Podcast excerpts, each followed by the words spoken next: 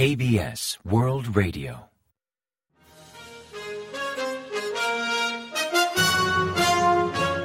Informativo de KBS World Radio. Bienvenidos un día más al informativo de KBS World Radio. Les habla Javier Castañeda y tras el saludo les avanzamos los principales titulares del día 12 de diciembre. Jun enfatiza la alianza de chips entre Corea del Sur y Países Bajos. Corea aspira a completar el sistema antimisiles KAMD en cinco años. La inscripción de precandidatos marca el inicio de la campaña para las generales. Jun solicita a Milei impulsar la democracia y la economía de mercado.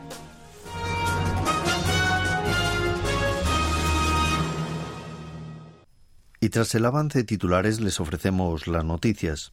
El presidente Yoon Suk-yeol explicó desde Países Bajos que la cooperación en semiconductores con dicho país pasará a nivel de alianza, enfatizando la importancia de los chips no solo para las industrias surcoreanas, sino también para la seguridad nacional.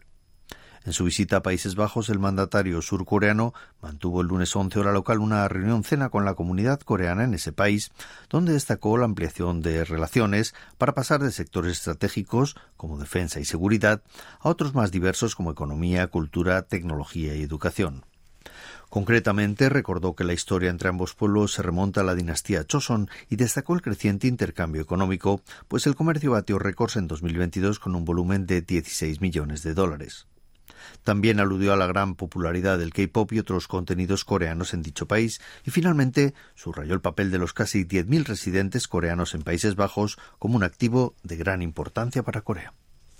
Corea del Sur se ha dado un plazo de cinco años para completar su sistema de defensa aérea y antimisiles bautizado como KAMD.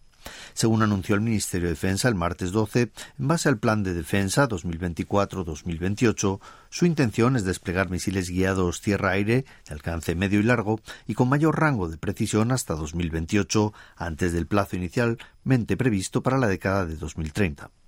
Los misiles guiados tierra-aire de alcance intermedio, también conocidos como Chongun-il o misiles Patriot versión coreana, son un arma clave en el Sistema Nacional de Defensa Aérea de baja altitud, entre 30 y 40 kilómetros, junto con los misiles Patriot PAC-2 y PAC-3 ya operativos y otros en desarrollo para derribar proyectiles enemigos a más de 40 kilómetros de altura. En tanto, el sistema de defensa aérea de alta altitud lo integran los misiles guiados de largo alcance ya operativos que cubren un rango de 50 a 60 kilómetros de altitud y otros en fase de desarrollo para una distancia entre 60 y 150 kilómetros. Asimismo, y para aumentar la capacidad de defensa contra las amenazas balístico-nucleares de Corea del Norte, el Ministerio de Defensa desarrollará un sistema de microsatélites, drones explosivos, bombas de ataque de pulso electromagnético y bombas de fibra de carbono. A las nueve de la mañana del martes 12 comenzó la inscripción de precandidatos para las elecciones generales de abril de 2024, a falta de 120 días para elegir a los integrantes de la vigésima segunda legislatura de la Asamblea Nacional. Según informó la Comisión Nacional Electoral, Cualquier ciudadano surcoreano que lo desee puede postularse aportando los documentos requeridos y tres millones de wones como depósito electoral, suma que posteriormente se devolverá o bien pasará al Tesoro Nacional si el candidato resulta electo en base al porcentaje de votos obtenidos. Una vez inscritos, los precandidatos pueden realizar diversas actividades para recabar apoyos antes del periodo oficial de campaña, como instalar oficinas de promoción, repartir tarjetas de presentación, realizar llamadas para reunir simpatizantes o crear un grupo de respaldo y recaudar donativos. El presidente Yun Suk-yeol felicitó al nuevo presidente de Argentina, Javier Milei, por su llegada al poder, expresando que ambos países valoran la democracia y la economía de mercado y deben promover una sólida relación basada en los valores comunes. Pan Ki-song, director de coordinación de políticas gubernamentales de la oficina del primer ministro, asistió a la ceremonia de investidura del presidente Milei como enviado especial de Yun el 10 de diciembre, a quien entregó una carta de felicitación. Milei agradeció el gesto de Jun y compartió su interés por impulsar las relaciones bilaterales.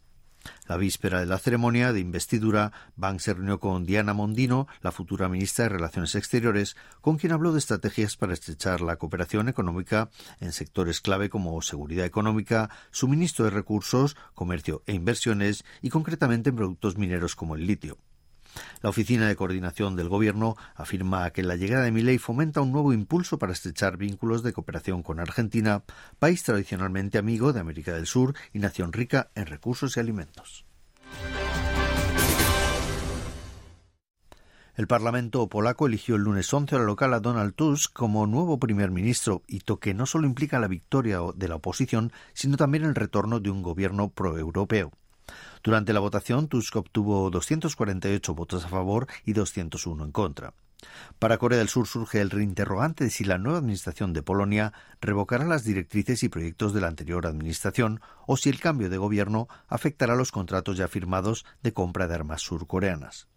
Al respecto, resulta inquietante el comentario de Simon Holounia, presidente de la Cámara Baja del Parlamento polaco, quien en un programa de radio explicó que los acuerdos firmados por el gobierno provisional, liderado por el partido Ley y Justicia, podrían anularse, enfatizando que al no obtener mayoría en las generales del 15 de octubre, el partido debió enfocarse en la gestión de Estado y no comprometer más presupuesto.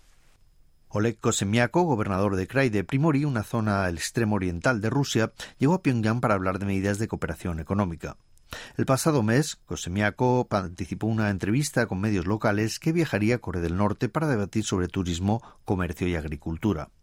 Ahora la atención de la comunidad internacional se centra en este viaje, pues podrían hablar de contratar a trabajadores norcoreanos en Krai de Primori, aunque oficialmente no figura en la agenda, pues va contra las resoluciones del Consejo de Seguridad de la ONU. Rusia padece una fuerte escasez de mano de obra, pues gran parte de sus jóvenes han sido reclutados a la fuerza para la guerra contra Ucrania, problema que también afecta a Krai de Primori.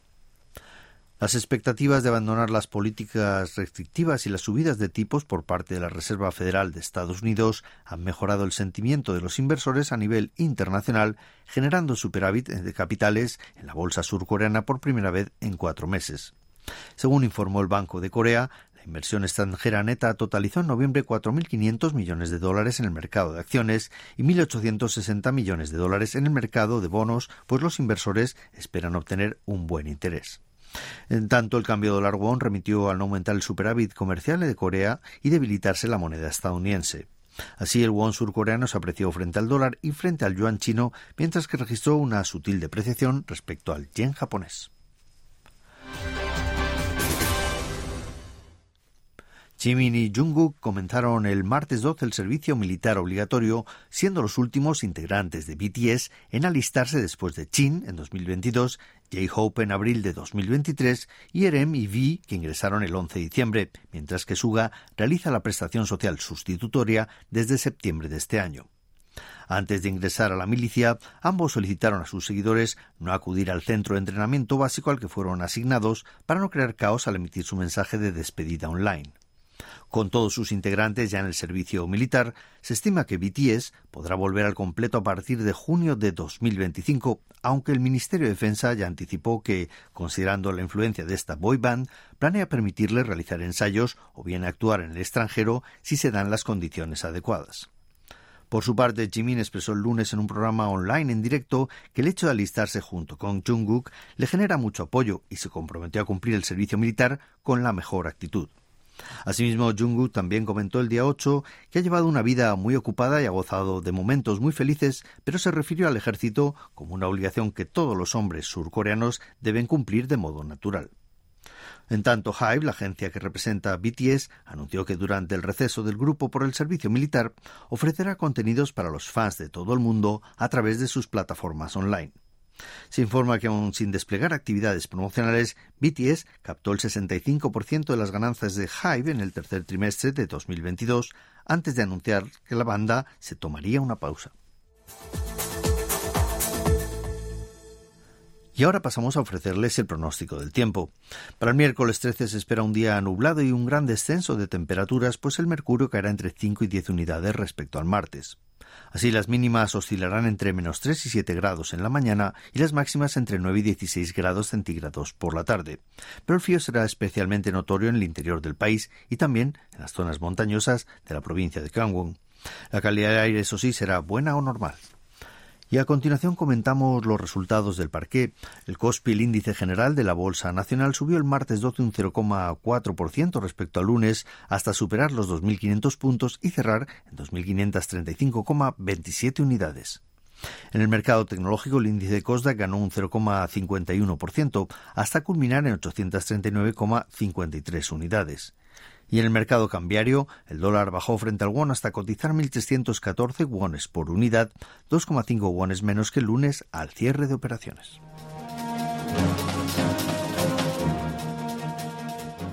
Y hasta aquí el informativo de hoy. Gracias por acompañarnos y sigan en la sintonía de KBS World Radio.